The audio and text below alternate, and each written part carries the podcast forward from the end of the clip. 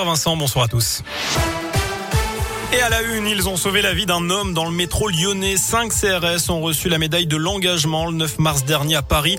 Ils ont été récompensés pour leur acte héroïque dans la station de métro Bellecour. C'était le 8 décembre en marge d'une manif. Ils ont vu qu'un homme était victime d'un malaise et se trouvait en urgence vitale. Ils ont pratiqué un massage cardiaque et utilisé le défibrillateur qu'ils avaient à disposition. Le SAMU a pris le relais et l'homme a été opéré à cœur ouvert dans le métro lyonnais avec succès. Le gouvernement demande la dissolution du GAL. Le groupe antifasciste de Lyon avait scandé des propos anti-police pendant un festival Antifa à Vaux-en-Velin.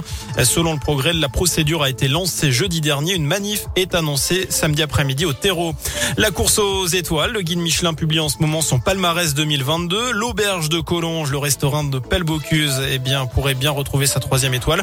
Elle avait été perdue en 2020, deux ans après le décès du célèbre chef lyonnais. Il y a 627 restaurants récompensés cette année en France.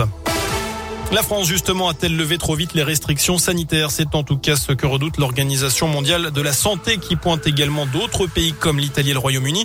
Eux aussi se retrouvent confrontés à une hausse des contaminations de Covid-19 ces dernières semaines. L'OMS dit rester vigilante et reste optimiste également sur la situation sanitaire du continent européen.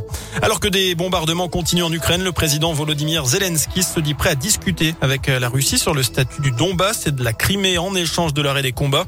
La capitale Kiev est toujours sur couvre-feu. Mariupol, eh bien, c'est une ville quasiment détruite. La situation humanitaire est jugée extrêmement grave par l'ONU. La France qui a acheminé hier 55 euh, tonnes de matériel médical informatique, du lait également pour enfants et des groupes électrogènes vers l'Ukraine. C'est ce que dit le ministère des Affaires étrangères. Enfin, le dernier jour, euh, aujourd'hui donc, pour voter pour le village préféré des Français, 14 communes sont en liste, dont Dieu le fit dans la Drôme pour Auvergne-Rhône-Alpes. On connaîtra le gagnant courant juin sur France 3. Voilà pour l'essentiel de l'actu. Merci beaucoup Sébastien.